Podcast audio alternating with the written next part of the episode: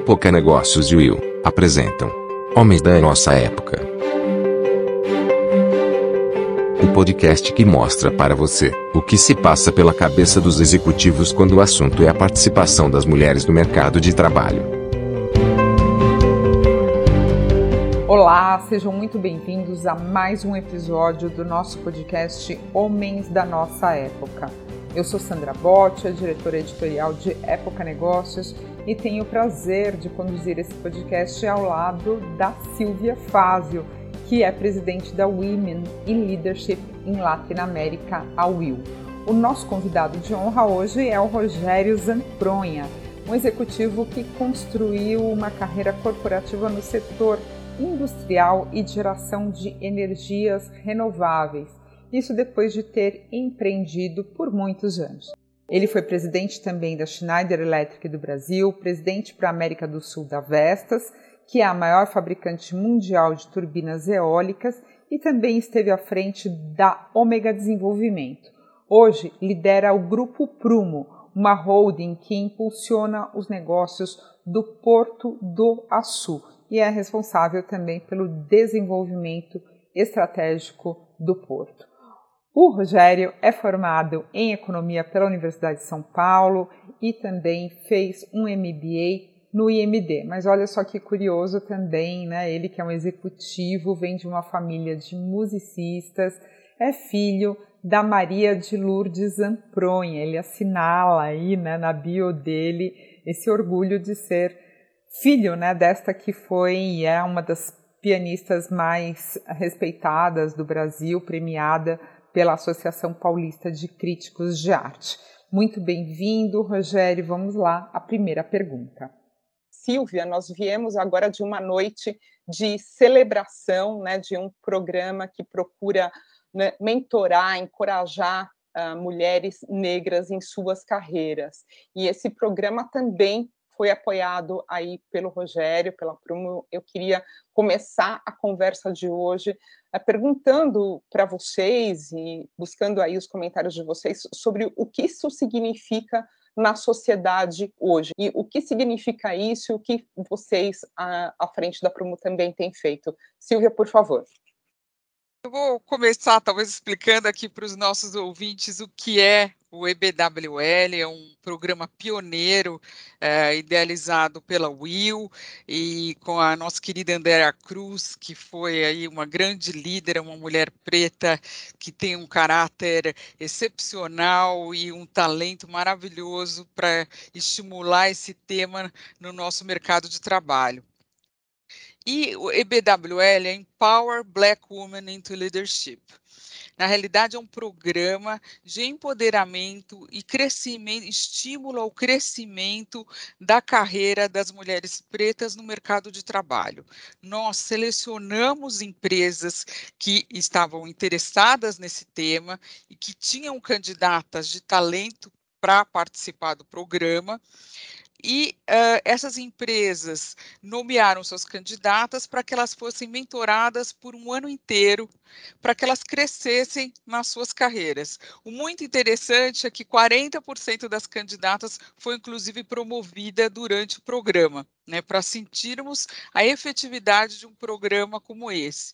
E o interessante desse programa é que ele leva muito, ele trata muito de soft skills, ele trata muito de psicologia. Nós temos acompanhamento psicológico por um ano dessas mulheres para entender todos os, os auto-boicotes, entender o quanto elas precisam melhorar a autoestima delas, e isso teve um impacto é, impressionante nos resultados. Eu queria aproveitar para parabenizar a Prumo pela participação brilhante, a participação da candidata Thais Abreu, que foi excelente dentre as candidatas, é, tinha uma desenvoltura e também a gente conseguiu é, perceber o desenvolvimento dela durante o programa. É, conversei muito com todos os participantes ontem e pude perceber o quanto ela se destacou. Então, parabéns a Prumo pela participação nesse programa. Eu queria começar é, fazendo uma pergunta é, a você, Rogério, sobre é, a importância de ter um time que que endorça, que apoia programas como esse e a importância na sociedade brasileira, na qual a gente tem uma desigualdade tão grande ainda nesse mercado de trabalho, para as mulheres, especialmente para as mulheres pretas. Como você vê esse tema e como você vê a atuação da Prumo nesse tema? Antes de mais nada, bom dia a todos que nos escutam, todos e todas. É, Sandra Silva, muito obrigado pelo privilégio de estar com vocês, discutindo um tema é, de tanto relevo, tanto no mundo dos negócios como na nossa sociedade. E queria ressaltar também a presença da Angela Serpa, nossa diretora de RH, como você mencionou, que tem sido é, a principal alavanca, força motora é, das nossas atividades e ações nos temas de diversidade e inclusão. Dentro da sua apresentação, você falou duas palavras muito relevantes e que, na minha opinião, é esse programa, cuja foi a formatura da Thaisa ontem, a Thaisa, diga-se passagem, trabalha na nossa área de gestão de pessoas, ela é responsável por é, gestão de talentos e diversidade e inclusão. Então, ela é uma pessoa que tem um papel muito relevante lá dentro da nossa organização. É, e aí eu estou fazendo um parabéns para ela também. É, e as palavras que você falou, é, o, o conceito que você trouxe são auto-boicote e autoestima. Dentro do conjunto de dificuldades que uma mulher tem para se engajar, agora está melhor, ainda bem, mas que uma mulher tem para se engajar em igualdade de condições no mercado de trabalho, e muito mais complexo ainda uma mulher preta se engajar no mercado de trabalho, é, dentro desse rol de dificuldades que é, se colocam à frente da, da, dessas profissionais, é, também existem dificuldades que são oriundas uh, da história de vida de cada um. E auto-boicote e autoestima são dois elementos que eu vejo com bastante frequência. É, eu não vou ficar fazendo um estudo sociológico aqui. Durante 20 anos, você ouve coisas no seu dia a dia que te colocam numa situação de inferioridade.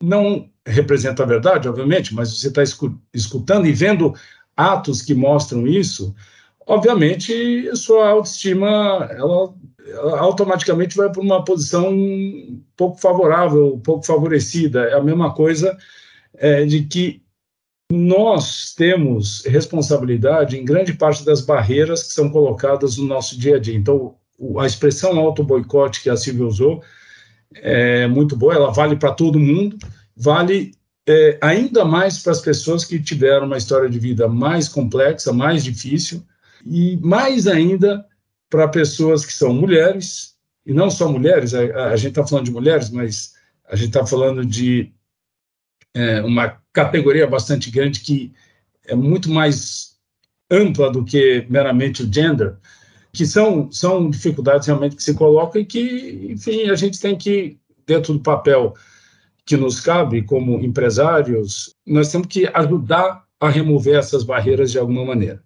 Então, dado esse prólogo, eu queria dividir com vocês como é que é a minha visão sobre o tema, visão bastante pragmática da, da equidade de gênero no trabalho. Eu posso dar vários exemplos depois, fiquem à vontade de perguntar, mas eu tenho uma visão muito pragmática. É, obviamente, empresas não são ONGs, é, empresas não são governos, o que não quer dizer que as empresas não tenham um papel relevante dentro é, do desenvolvimento da sociedade.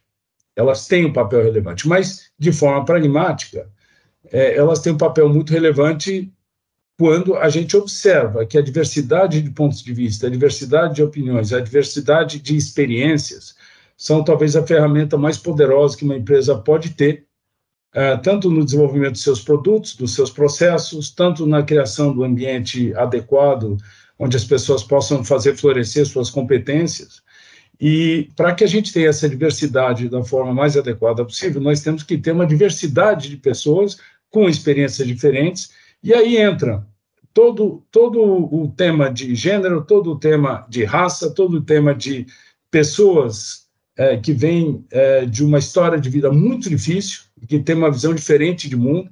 Quando a gente tem uma diversidade grande, esse público grande faz parte do nosso dia a dia, nós certamente temos muito mais condições de tomar as decisões certas do que se eu sou uma empresa só de homens brancos que tiveram oportunidade de estudar em faculdades pagas e constituem o meu, meu público. A gente vai ter uma, uma dificuldade de ter uma compreensão de para onde o mundo vai, tendo uma amostra muito pequena do que é a sociedade hoje em dia. Então, nós temos que refletir, é, de alguma maneira, espelhar, de alguma maneira, a composição da sociedade para que tenhamos condições de ter um papel relevante econômico e social dentro do país, especificamente Brasil aqui, né?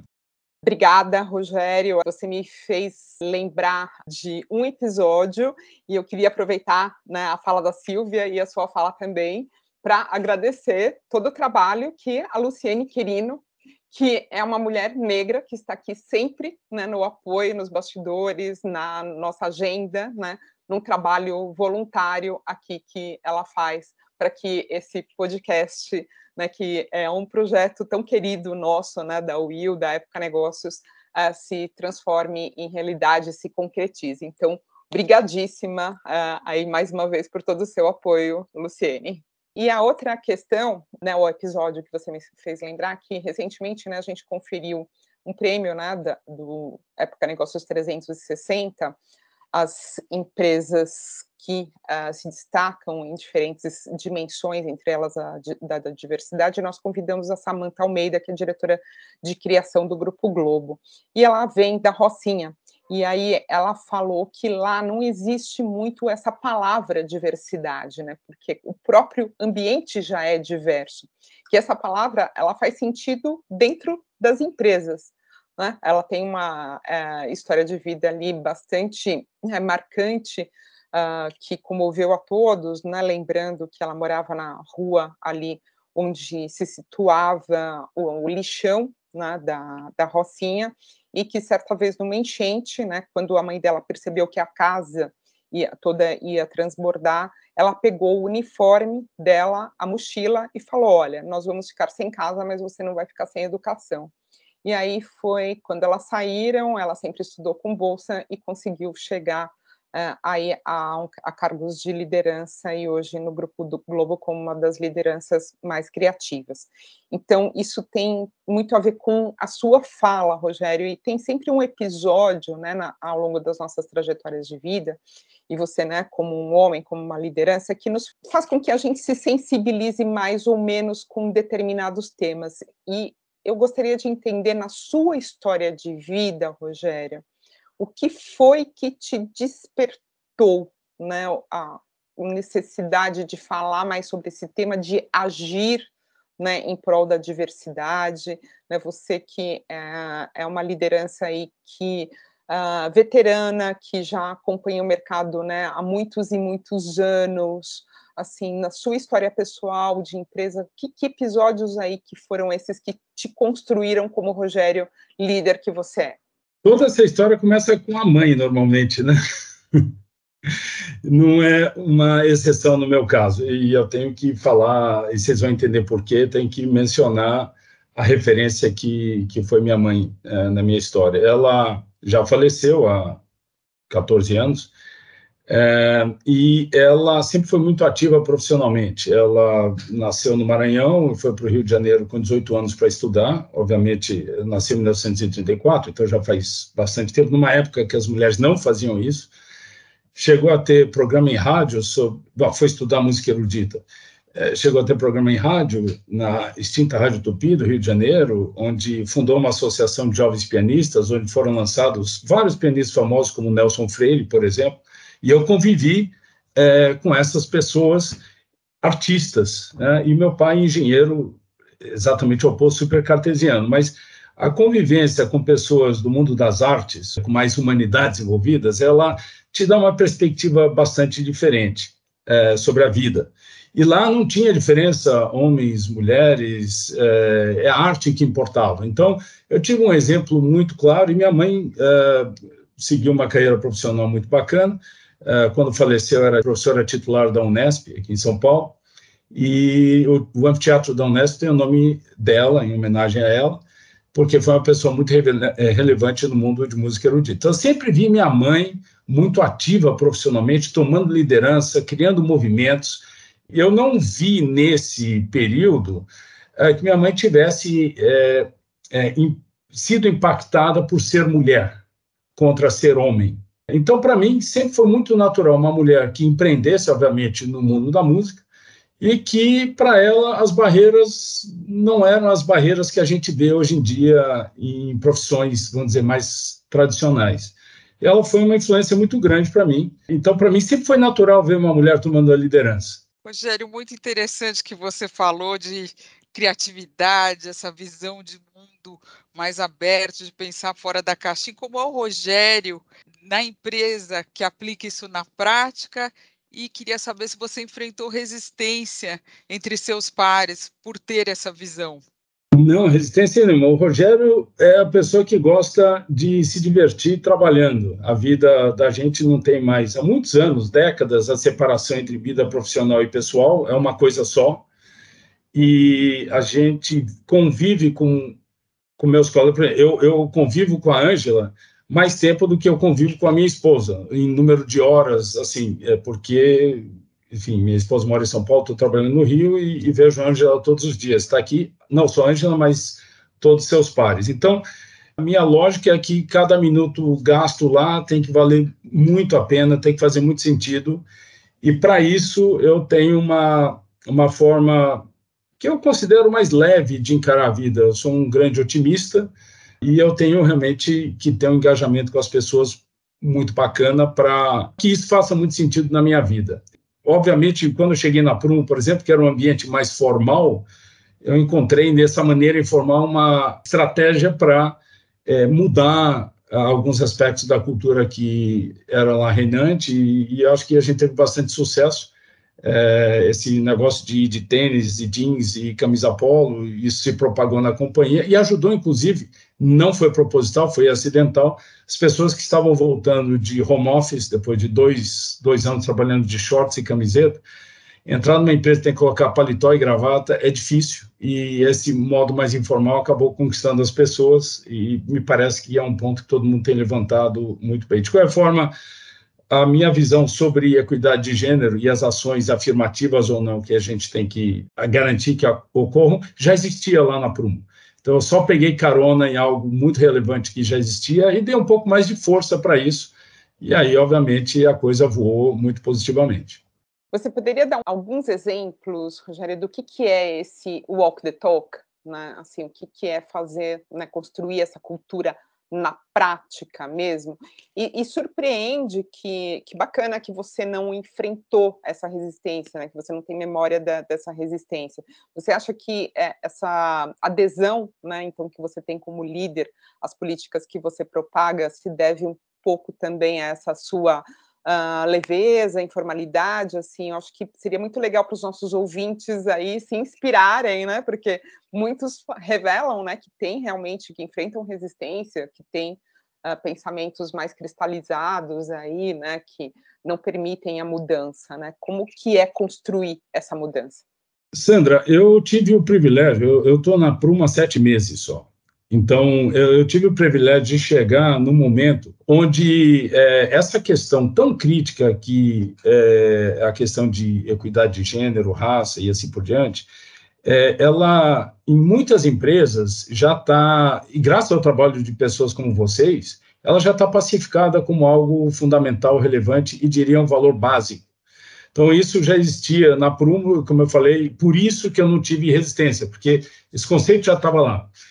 Em outras organizações, aí eu tenho que dar um exemplo, e aí tem, tem pessoas em comum aqui, uma das, das questões aí que, que vocês previamente é, colocaram é se eu já tive, por exemplo, uma liderança, eu reportei para uma liderança feminina, eu tenho uma pessoa que foi, foi bastante relevante aqui, que vocês conhecem, que é a Tânia Cosentino. Pelo seguinte, eu fui empresário durante 20 anos, e no final vendi, final não, em 2010 eu vendi minha empresa para um grupo francês muito grande, cuja presidente era a Tânia. Então, é, tive primeiro uma experiência em uma... e depois eu substituí a Tânia. É, então, na, na, posição que ela ocupava naquele momento, reportando para ela numa outra escala. Só então, para esclarecer aqui para os nossos ouvintes, né, que é claro que a, Tânia é uma executiva bastante conhecida, mas é, para pontuar que ela é a presidente da Microsoft. Exatamente. Então, é, isso. E lá na, na empresa é, que eu passei, então, a trabalhar, e depois de dois anos ser presidente, havia uma prática muito forte de diversidade e inclusão, e eu tive a sorte de fazer parte do grupo global, é um comitê de cinco ou sete pessoas global, uma empresa de quase 200 mil pessoas no mundo, de diversidade e inclusão, para tratar temas de diversidade e inclusão.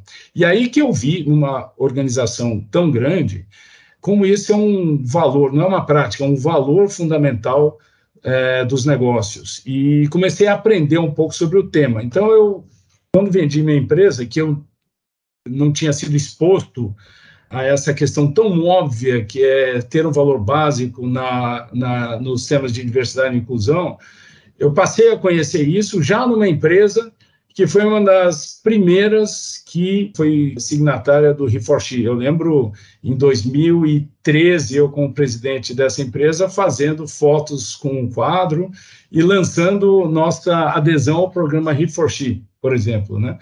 Então, eu tive a sorte de conhecer e aprender isso lá. É, obviamente, tive um ótimo exemplo, que é o exemplo da Tânia, que eu mencionei.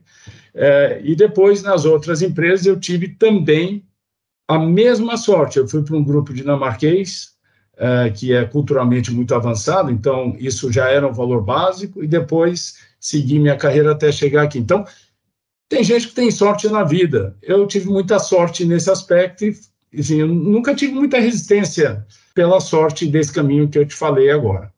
Rogério, eu queria aproveitar essa deixa, se você me permite, que você mencionou a inspiração que você teve de líderes, né, de mulheres como a Tânia e tal. E, e como você vê o pessoal que está ingressando agora, né, as mulheres jovens que estão entrando, uh, elas te inspiram também? Você vê um approach diferente, uma mentalidade diferente para esse tema? Ou às vezes você vê, a gente tinha falado da questão do, do auto-boicote, você vê a necessidade também de monitorar, de mentorar essas mulheres para que elas uh, não se percam né, nesses auto-boicotes e, e, e problemas de autoestima e confiança.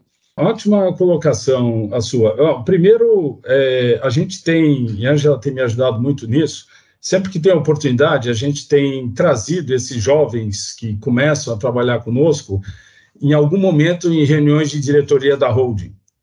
E, e, você vê nos olhos das pessoas, e não só mulheres, mulheres, homens, pessoas trans, qualquer matiz que queira, e elas entram lá e saem com os olhos brilhando, porque passam a fazer parte de um mundo que parecia uma ficção em algum momento da vida deles, né? E de repente estão muito próximos ali, cortando caminhos, uma pessoa com 20, 22 anos, 23 anos, participando de uma reunião com alguns dos é, executivos mais experientes do Brasil e causa um, um brilho. Eu gostaria de ter tido essa oportunidade quando eu era é, mais garoto, Uh, mas se a gente pode dar essa oportunidade, é um orgulho e é uma delícia, é super bacana fazer parte, a gente fica super feliz.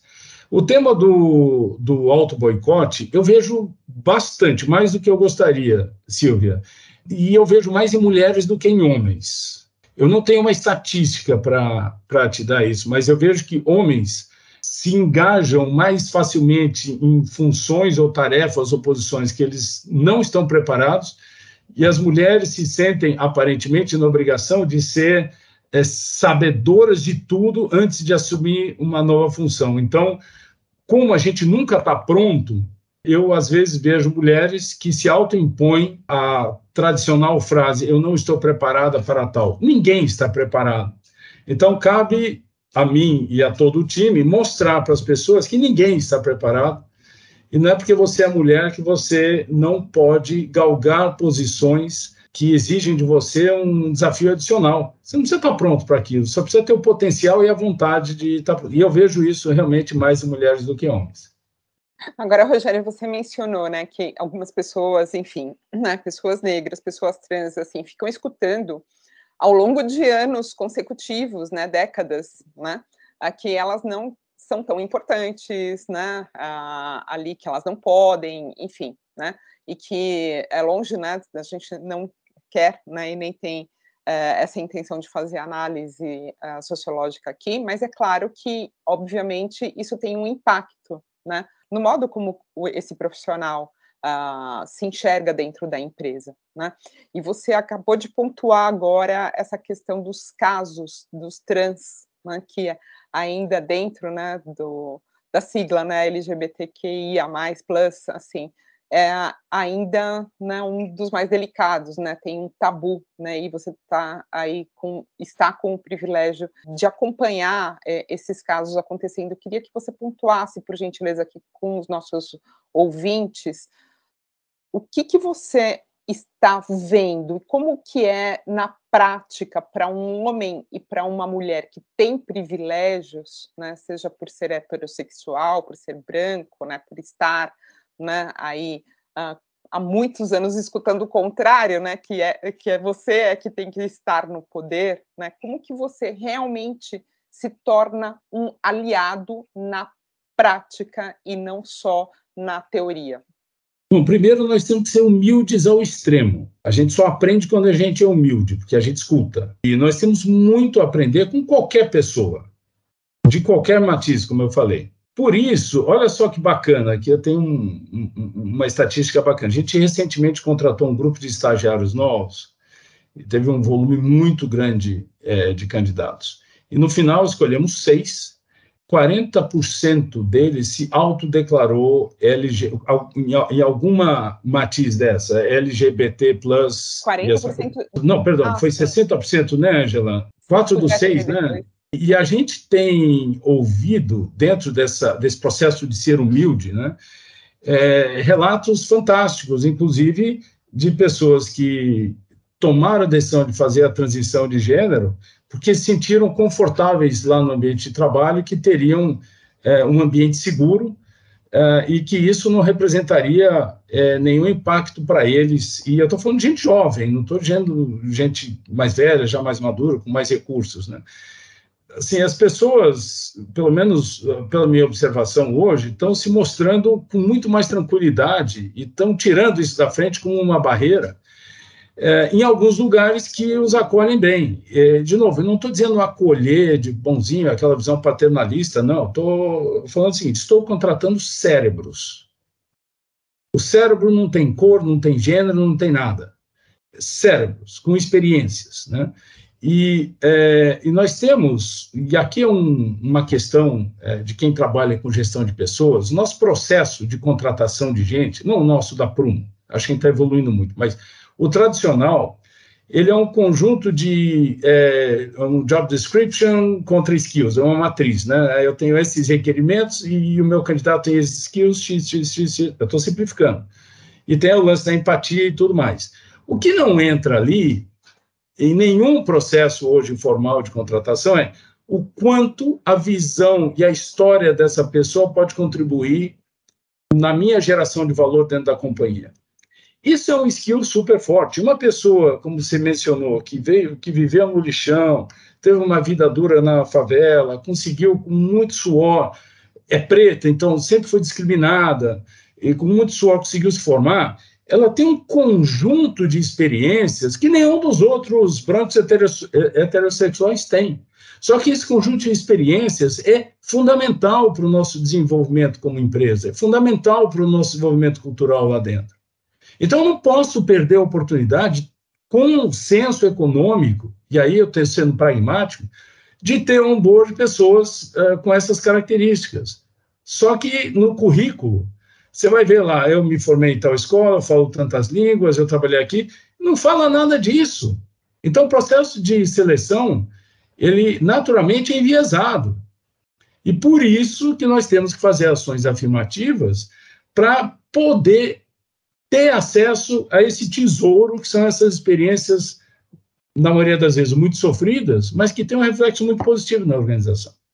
Muito interessante que você mencionou né, sobre a, a questão de, tanto do auto-boicote como do, do acolhimento dessas pessoas no sentido de pensar nos cérebros, né? E pensando nos cérebros, quanto você vê que ainda precisa ser feito e o quanto o Brasil está perdendo de talento você, no nosso mercado de trabalho por não conseguir ter mais ações afirmativas em geral, nas empresas em geral?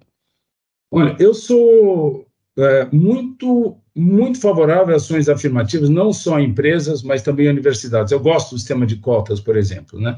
Eu vou dar um exemplo. Outro dia eu estava dirigindo aqui em São Paulo é, e entrei numa esquina e vi uma senhora muito humilde com duas criancinhas, não sei se era morador de rua ou não, mas duas irmãzinhas gêmeas atravessando a rua, uma em cada braço assim.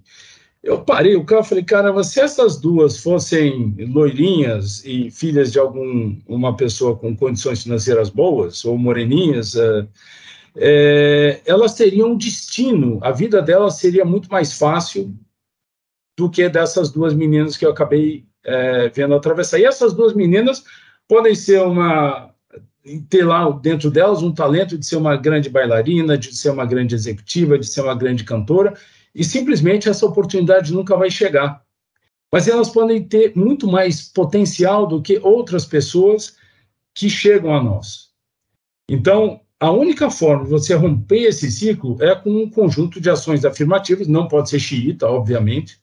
Nós temos uma empresa para tocar e nós não somos um laboratório, mas nós temos que ter acesso a esses cérebros que estão escondidos por conta da situação social é, e dar vazão a eles. É, e, eu, é, e não, não é só no processo de seleção, é no processo, como vocês mencionaram, da Thaisa, de, de mentoria, eu fico muito orgulhoso por ela, na forma como a Ângela, por exemplo, conduz lá dentro a Semana de Diversidade, dentro da Prumo, o programa de liderança autêntica, que dentro dele traz um tema fundamental que é liderança inclusiva. Então, a gente está treinando os nossos executivos, as nossas lideranças, a pensarem dessa forma, é, com esse viés de trazer esse tesouro, que é esse conjunto de experiências, para a nossa empresa. Então, eu sou realmente favorável a esse tipo de ação afirmativa. Como que você vê, né, como líder, né, nesse futuro do trabalho, Rogério, que uh, isso deixe de ser um assunto, né, ser trans, né, ser gay, lésbica, assim, a sua opção sexual, ou enfim, né, a cor da sua pele, quando que vai deixar de ter essa adversativa, né? O mas, nós contratamos, mas é trans.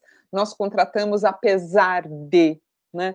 É, nós estamos realmente nesse caminho. É, o que, que você tem feito e o que, que você tem percebido aí também nas novas gerações em relação a esse tema na empresa? Esse tema, na empresa em particular, ele está sendo é, tratado, como eu já mencionei, com muita prioridade e a gente tem tido uma resposta muito positiva. Então, especificamente na empresa, eu diria que ele está é, já deu grandes passos de superação e e a gente está assim, qual é o ponto ideal da gente chegar? É que é, todos tenham direitos iguais em todos os momentos e que a gente saiba avaliar dentro do conjunto de competências requeridas não só os hard skills, mas também as experiências de vida que cada um passa. Na sociedade brasileira em particular, é, eu diria que a gente tem um caminho muito complexo e longo ainda pela frente. Porque é, eu vi um, um vídeo de uma executiva da empresa dinamarquesa que eu trabalhei, ela falando que até a forma. Bom, primeiro, que ela é, é homossexual, é casada com outra mulher, é, tem um filho, e ela não pode trabalhar em 12 países do mundo que proíbem é, homosse o homossexualismo é crime.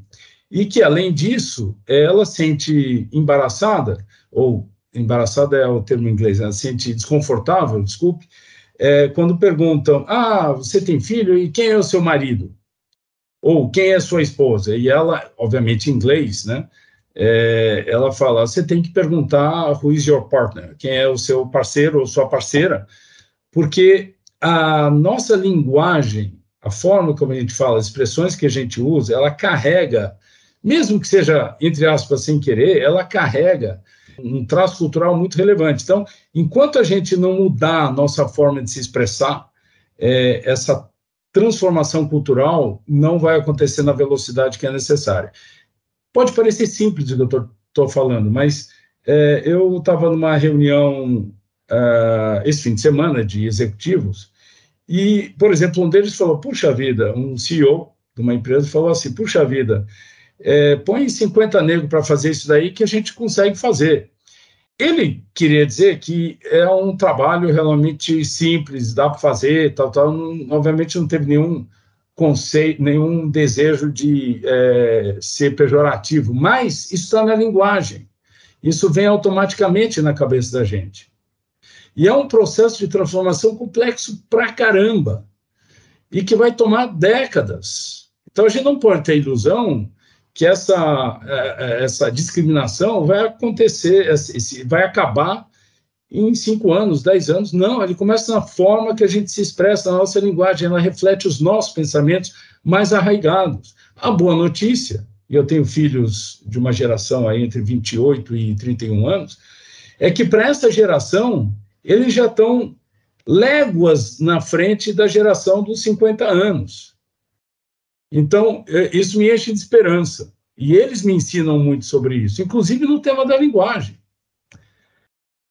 Nós temos nosso papel nas empresas de tirar o máximo proveito do que é positivo e o máximo proveito da nossa capacidade de transformação dentro do nosso microcosmo, que é a empresa. Isso nós estamos fazendo muito bem. Mas a sociedade como um todo está muito, muito, muito longe do ponto ideal. Rogério, em termos do que as empresas podem fazer, você é a favor de é, atrelar resultados em termos de promoção da diversidade ao resultado do executivo que, que, que toma decisões sobre a promoção da diversidade? É, não só sou a favor, como nós colocamos, por exemplo, a bonificação nossa tem um pedaço lá que é a contratação de X% de pessoas pretas já está no nosso bônus anual. Então, minha resposta não pode ser mais objetiva do que essa. Está ótimo, adoro isso. Legal. Bom, é, o tempo passou muito rápido, é, Rogério. A gente está próximo aí, né, de completar uh, o nosso ciclo de hoje, o nosso episódio de hoje. E eu gostaria de concluir aqui com uma pergunta, né? O que, que, na sua opinião, significa ser um homem, um executivo da sua época? Olha, é, nós temos que ser agentes de transformação. É, o homem dessa época ele não pode se ater a paradigmas, é, ele não pode se ater a ranços culturais, é, se ele quer, no, no papel de executivo, tirar o máximo e trazer o máximo retorno para o acionista e fazer o máximo para o ambiente que ele está inserido em todos os aspectos, todas as dimensões do ambiente que ele está inserido. É, a gente nunca muda se não questiona a história que nos é contada. Então, é, o, o, homem de nossa época tem que ser inconformado, não tem que ter medo de tomar posições ou fazer movimentos é, críticos importantes e afirmativos, é, e ele tem que ser um agente de mudança é, especificamente no tema de gênero, é, tem que criar as condições para a gente não só dar condições iguais, mas para valorizar os atributos que eu mencionei há meia hora atrás na conversa. E entender a importância desses atributos para nós. Quando a gente dá, tanto para ações de sustentabilidade, por exemplo, em meio ambiente, quanto para ações de gênero, quando a gente traz uma dimensão econômica associada a uma ação, ela tende a se perenizar. Quando a gente traz um voluntarismo de uma pessoa, se essa pessoa vai embora, pode ser que esse assunto não se perenize. A dimensão econômica faz com que isso se perenize. Vou dar um exemplo muito breve. O tema de recuperação de florestas. A venda de crédito de carbono incentiva que haja reflorestamento. E a gente vê grandes iniciativas, muito dinheiro migrando para lá. O entendimento da importância da diversidade e inclusão dentro das organizações tem uma dimensão econômica fundamental e fortíssima, e isso vai dar sustentabilidade para o processo. E cabe, então, ao homem de nossa época conseguir costurar isso da melhor forma possível, trazendo um impacto econômico importante e um impacto social que possa ser multiplicado por 10 a cada geração, para que a gente realmente chegue na sociedade que a gente quer. Maravilha, Rogério. Puxa, eu vou ficar com essa frase aqui para o meu final de semana e vai ressoar aqui para os nossos ouvintes. Tenho certeza que a gente nunca muda se a gente não questiona a história que nos é contada, né? E estamos aqui, né, junto com a Will para realmente mudar essas narrativas, né, potencializar novas narrativas. Foi um grande prazer, uma aula ter estado aqui com você nesta manhã. Agradeço imensamente pela sua presença, pela sua boa vontade uh, e pelo seu tempo, que é sempre o bem mais precioso que nós temos. Também a presença da Ângela Serpa, Luciene, sempre, e a minha parceira Silvia, né, Silvia? Sempre um privilégio, uma alegria, né, fazer esse podcast. Tudo meu, Sandra. Esse podcast é um oferecimento de Época Negócios. Inspiração para inovar.